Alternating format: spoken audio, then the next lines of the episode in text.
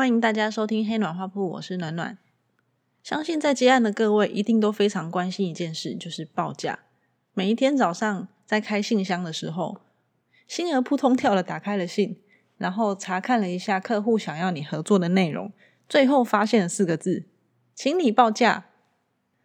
诶，这时候却百感交集的陷入了苦战，到底要报什么样的价钱可以让客户满意，又不会让自己觉得委屈呢？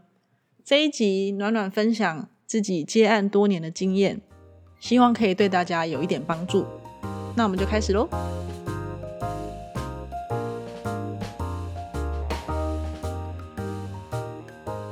不知道大家对报价这件事情会不会觉得很烦恼？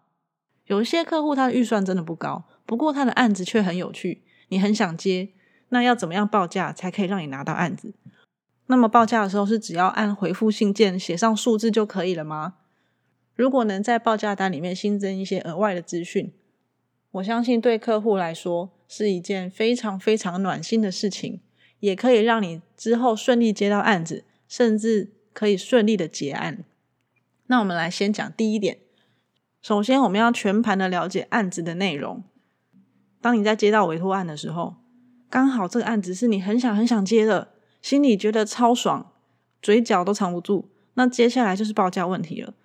这时候，请各位一定要冷静下来，仔细的看一下这封信里面有没有提到足够的资讯，能够让你完整的报价。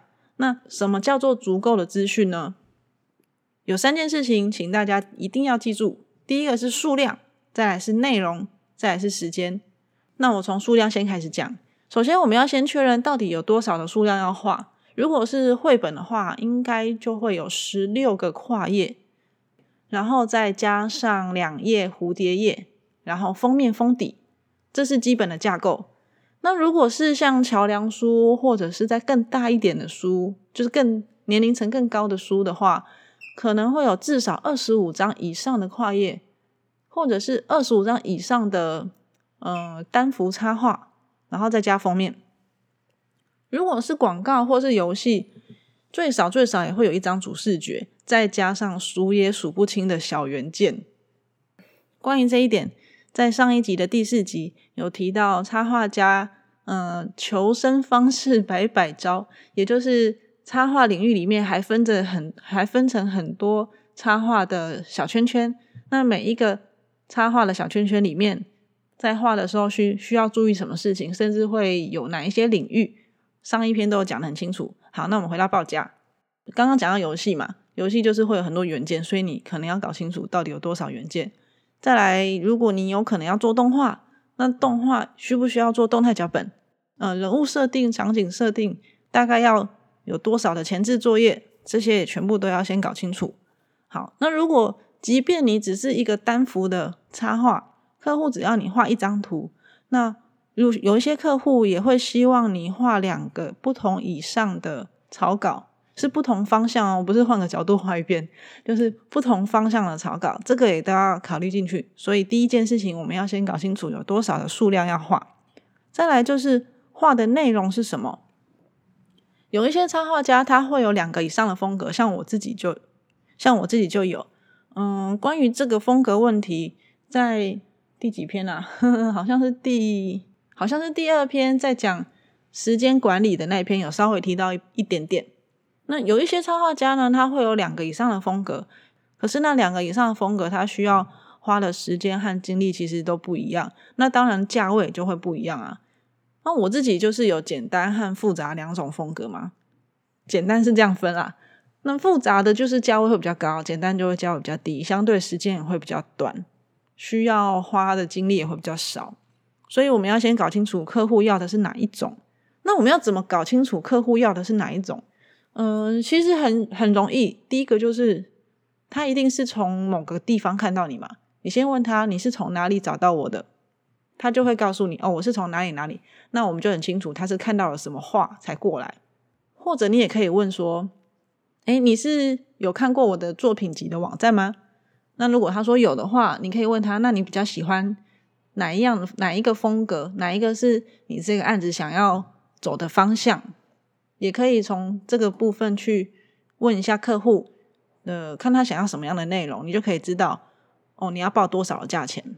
好，接下来是最后一个是时间，死线是什么时候？这个超级重要，因为有一些案子真的很赶，有些客户可能是嗯，尤其是政府的案子会非常的赶。虽然他钱多，但你根本做不完，那有什么用？对不对？所以要先问一下客户，到底你这个东西什么时候要结稿？那他跟你讲一个时间之后，我们就开始翻开你的行事历，把时间填进去，然后算一算你能不能在这段时间完成。一样的，要听一下第二集如何定定专属的进度表。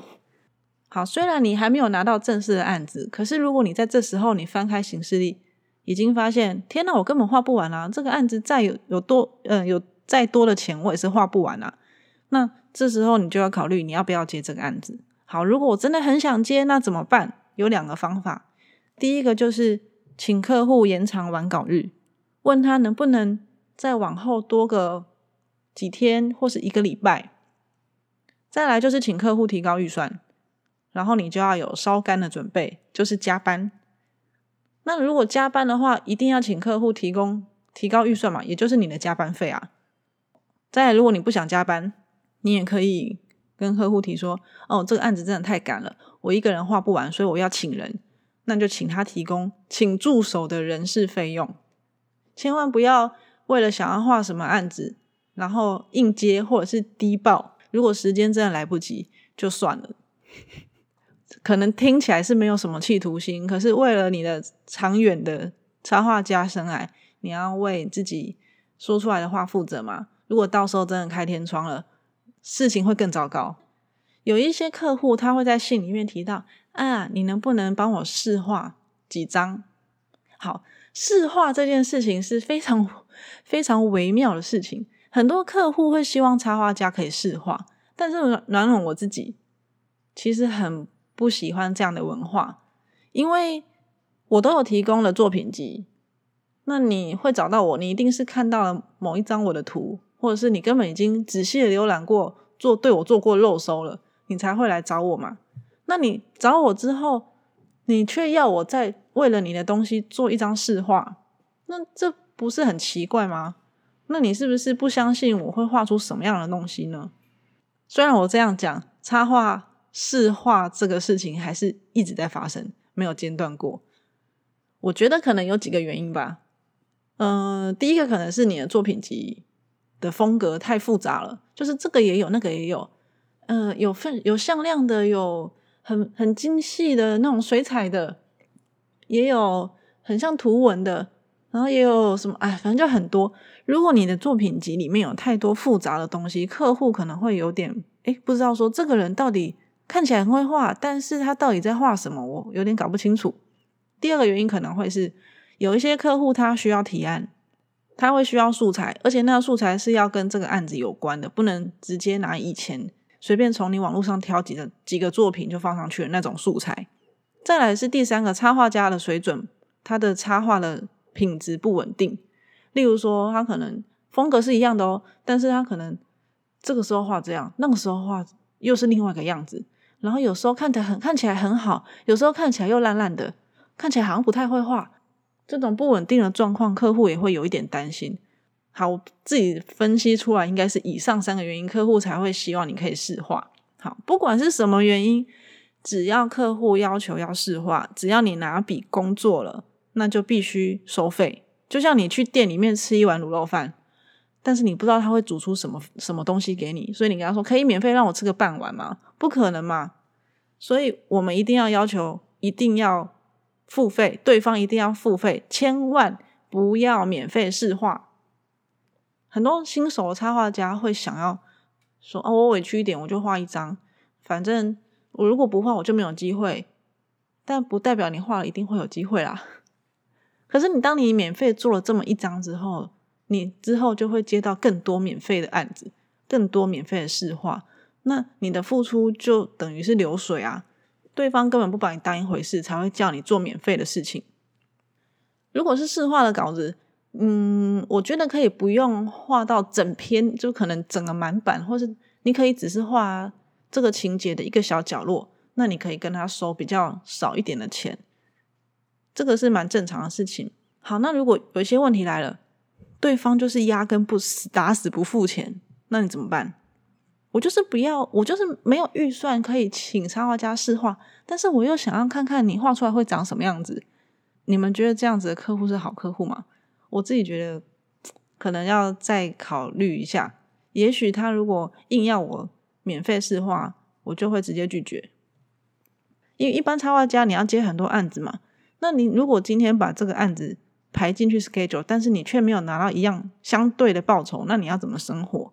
所以这种免费试画，我通常都会拒绝啦，或者是我会请客户说，因为我这边没有提供免费试画的服务，呃，那不妨建议你可以去看看我的网站啊，网站上面有非常多的作品，你可以告诉我说你比较喜欢哪一个风格，我们可以从上面做调整，就是非常婉转的请客户移驾到网站上面看看你的作品。好，那试画我就讲到这边，接下来还有一件事情是要了解行情价。刚出来的插画家，或者是你接到一个你全新的领域不懂那个行情的的报价需求的时候，我记得网络上好像有提供什么各种插画的那种行情价吧，好像去 Google 就找得到哦。就是他会告诉你说，书籍插画多少钱，封面多少钱，然后什么工业设计什么什么设计，然后网页设计多少钱，那个就是参考值。可能是它可能会是一个平均值，也可能比平均高或低一点，这也是一个方法。如果你真的没有认识任何一个人在在这个业界，然后你找不到找不到人问，你可以去找找看这个网络上的价位。那还有另外一个就是你直接用时时薪去算嘛，这个是大家都会比较善用的。我觉得以刚开始。来接案，或是你遇到真的是全新领域的插画家来说，用这个方式是蛮蛮好的。时薪当然就会有那个平均所得的问题。我们现在目前讲的都还是以台湾、亚洲为主。好，那用时薪算这个方法虽然有点老派，但是我觉得还蛮管用的哦。前提是你要知道你自己作画速度不会和一般行情差太多。如果你今天真的画超慢的，那你时薪算出来就会，你就是要花比别人更多的时间嘛。那你算出来你的东西就比别人贵，但是你别人比别人贵又不是你你画的比较好，而是因为你画的比较慢，就是也是要自己评估说，哦，我我到底这个水准是不是够格出来接这个案子，够格跟大家来台面上一起相提并论。那还有一个比较简单的方式，就是你接的客户最好是，嗯，有口碑的。应该是说比较正派的客户啊，或是比较稍微大一点点的有知道名字的出版社或者是客户，有时候他们不会请你报价，他就跟你说我这本书就是五万，那你就是画几页给我，几个月给我，那你多接几次之后，你就会发现哦，这个原来就是行情价。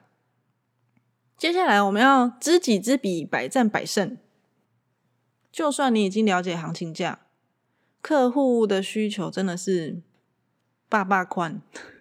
真的是爸爸款，他每一个案子，即便是同一个客户，他的案子也会因为，就是也会因为案子不同，然后预算也不一样嘛。如果你在跟客户接洽的过程，发现他只要一讲到价钱，怎么就会变得有一点支支吾吾的，延迟闪烁，眼神不敢看你，或者是回信也没有讲到重点，这时候我们干脆直接反向操作，你就直接问他说：“那你们的预算是多少钱呢？”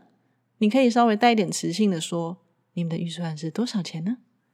客户就会给你一个数字嘛，或是一个区间，说哦，我们这个大概是一万到三万之间啊，这样子的区间。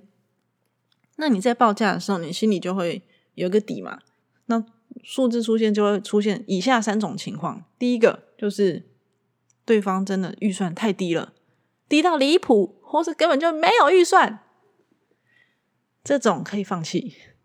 就跟我刚刚毫无企图心的建议，就是他可以放弃，因为你接了之后对你没有什么好处。好，如果今天这个案子你很想接，或者或者它是一个嗯有其他效果的案子，你可以跟他跟他沟通看看。好，你就是打死不付钱，你打死就是没有钱，公司就是死不给你预算，但是你又想做这东西，要看看这间客户他除了钱以外有没有其他的资源可以用。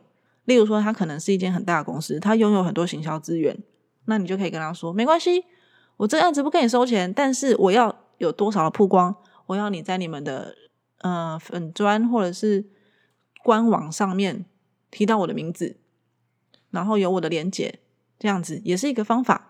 或者是你直接跟他要求，我要下一次的合作机会，嗯，这也是我尝试过的一个方法之一，还蛮有用的。还有一种是他可能报出来的价钱比你预想的稍微低一点点，没有很低，但是就不到你要的标准，是尚可接受的的范围里面。那这时候我就会想说，好，没关系，我也不会跟他说，你帮我再提高一点，再提高一点，不会，我就会答应他。但是我会从我这边做调整，嗯，调整成我可以提供的服务，例如说降低修改次数，可能本来要修三次，那因为你的预算没有那么高，我们可能降成一次或两次，或者是嗯，我画什么东西你都不要管，我给你什么你就是什么，这种提升风格自由度的方式也不错，或者还有一种更快的哦，既然你。的预算就是稍微有点低，不然这样好了，我们把时间延长，直接延后交稿时间，那你也不用画的那么赶，然后他也可以维持到他的预算，就商量看看看有没有办法可以做调整，然后是双方都可以接受的范围。好，第三个就是如果他的预算一报出来就哇靠超高，那我只能说你就直接去报吧，这案子。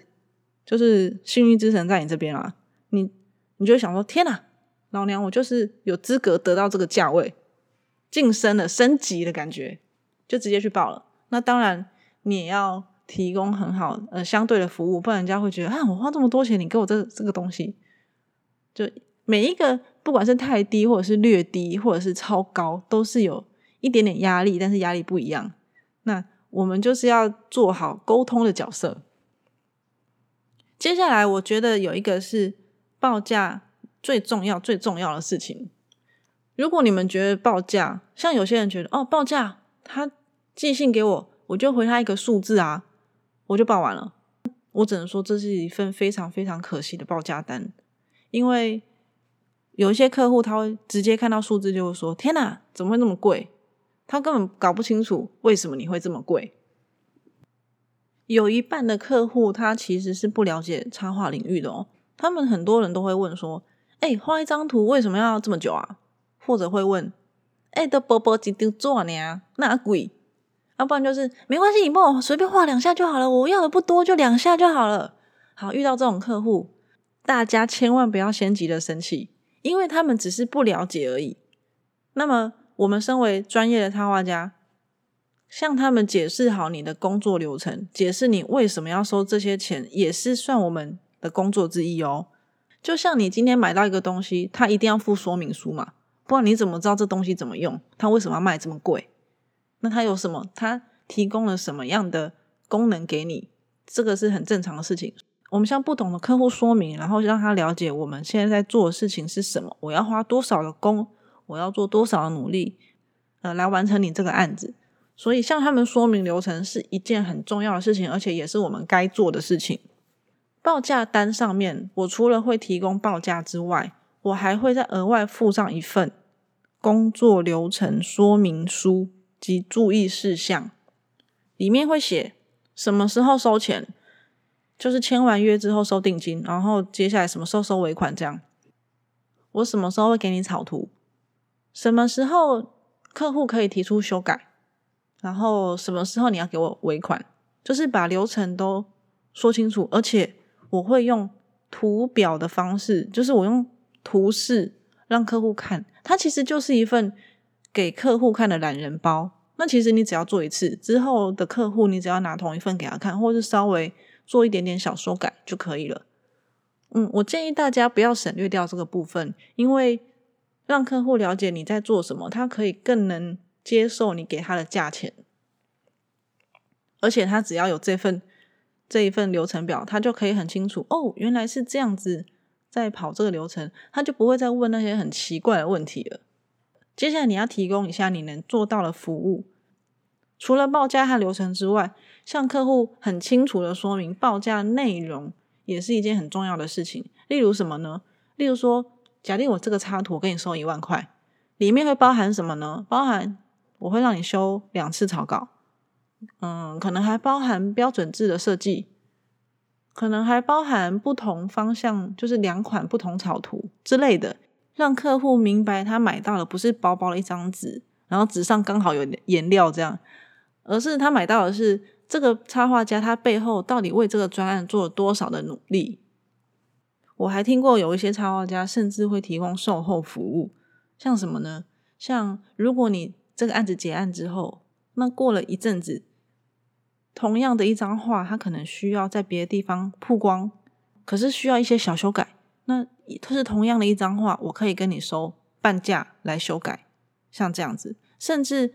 嗯，我之前有接过一个比较大的案子，那我就有在报价里面包含了，就是免费送他一个嗯出席的活动，或者是帮他带一个小小的讲座，这也是我可以提供的服务。好，那报价最后不要忘记有税金，有一些客户他只要有成立公司，基本上都是需要报税的，所以在报价的时候，请务必包含税金，也就是要报含税价。因为有一些客户他会以为你这就是含税价，就其实还要再加税金，他会有一点觉得，哎，干嘛不早点讲？其实会有一些不必要的误会啦。好，那以上这些呢，都是暖暖这多年来的报价经验。那报价单我真的觉得不是随便写一个 email 就可以传回去了。可能有一些人会觉得很麻烦，说啊，就只是报价单，你需要搞成这样子吗？但是我真的觉得让客户。在报价的时候，他就可以了解这个整个案子会，如果到了你手上，你会怎么运作，你会有多么负责任。那如果让客户在之前，他就可以了解游戏规则。之后，如果你真的拿到这个案子，也会减少很多客户那种 NG 行为。我觉得是相对值得的事情啊。那如果我们可以用这种很谨慎的态度看待自己的专业啊，客户也会更加尊重你。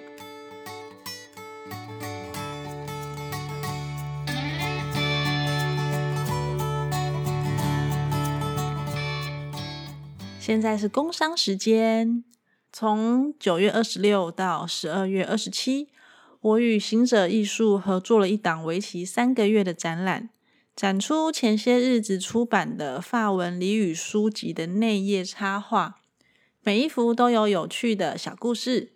预计展出十三幅作品。那展出的地点在大直的被窝手工甜点。展出期间会更换两次画作，也就是说，你每个月来都会看到不同的风景。更多详细的资讯，欢迎到我的脸书或 IG 都能找得到哦。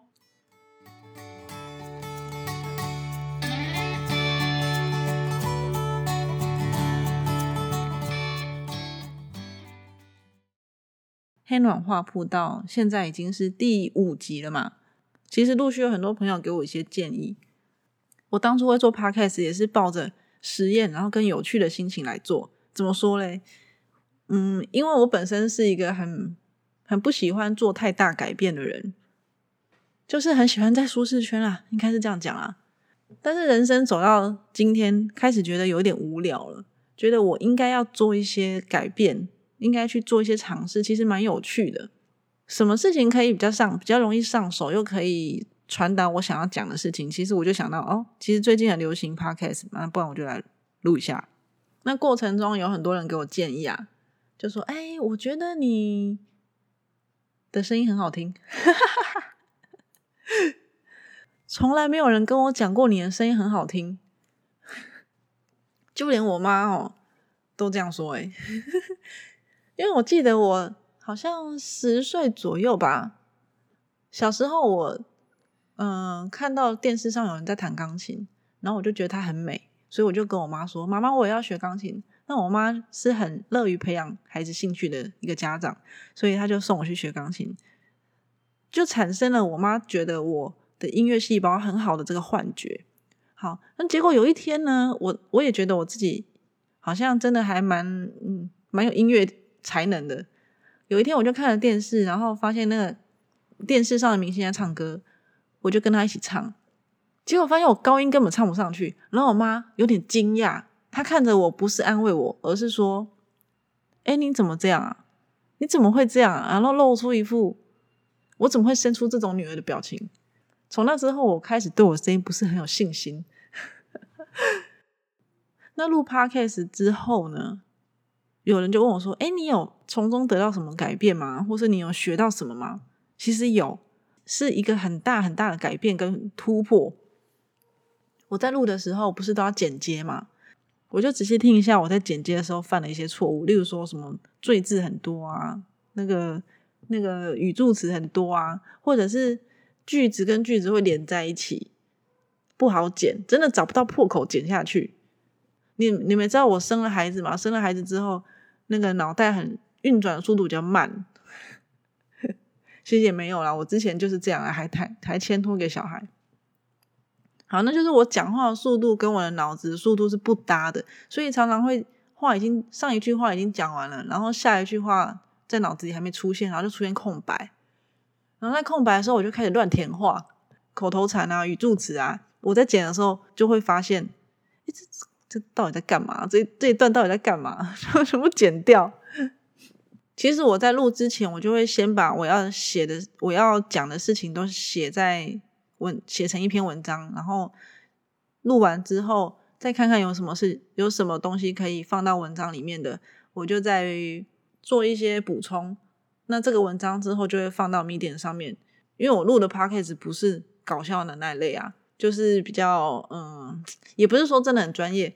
就是如果你今天是一个插画家，或是你是想要走插画领域的，你对这件对我的 podcast 可能会觉得，哎，其实还蛮有用的哦。如果是用讲的，他可能还要回去找重点，所以我直接会把所有的资讯都写成一篇比较清楚的文章，然后放在密电上面。有趣的事情就来啦，有些人就会做比较。因为他认识我嘛，他可能就会说：“哎，暖暖，我觉得你这一集写的比讲的好听。”有时候有人会反过来说：“哎，我觉得你这一集讲的比写的好。”就我觉得还蛮有趣的。甚至还有人跟我说：“哎，我有听你的 podcast，哎，音乐好好听哦。”当然这也是一个夸奖，我也是蛮开心的啦。因为至少也是我自己找的音乐嘛，至少那个我觉得我还是蛮有音乐素养的。好啦，反正这一段就是想要和大家聊一聊我在做 podcast 这五集，我我自己有哪一些小小的变化。当然，很希望大家可以再多给我一些建议。其实我在做 podcast 比较像在玩一个新的新的东西，自己觉得还蛮有趣、蛮新鲜的。而且我每一集都有做不一样的尝试，只是大家可能听不出来。也许也许有人听得出来，但是我也不会跟你们说。所以你们听完黑暖画铺，如果有什么建议啊，不管是好的还是坏的，我都超想知道，请大家务必留言给我。你可以留言在 Apple Podcast 下面，也可以直接私信我，都很好。好，那就先这样子啦。用听的来不及记笔记吗？不用担心，每一集的 Podcast 都会整理成文字，放在 Medium 上面。直接在 Google 搜寻“黑暖画铺”就能找得到我在 Medium 的文章。如果有任何问题或想分享给我的，欢迎写信给我，或者到粉砖 IG 留言，搜寻“施暖暖”都能找得到我哦。下次见，拜拜。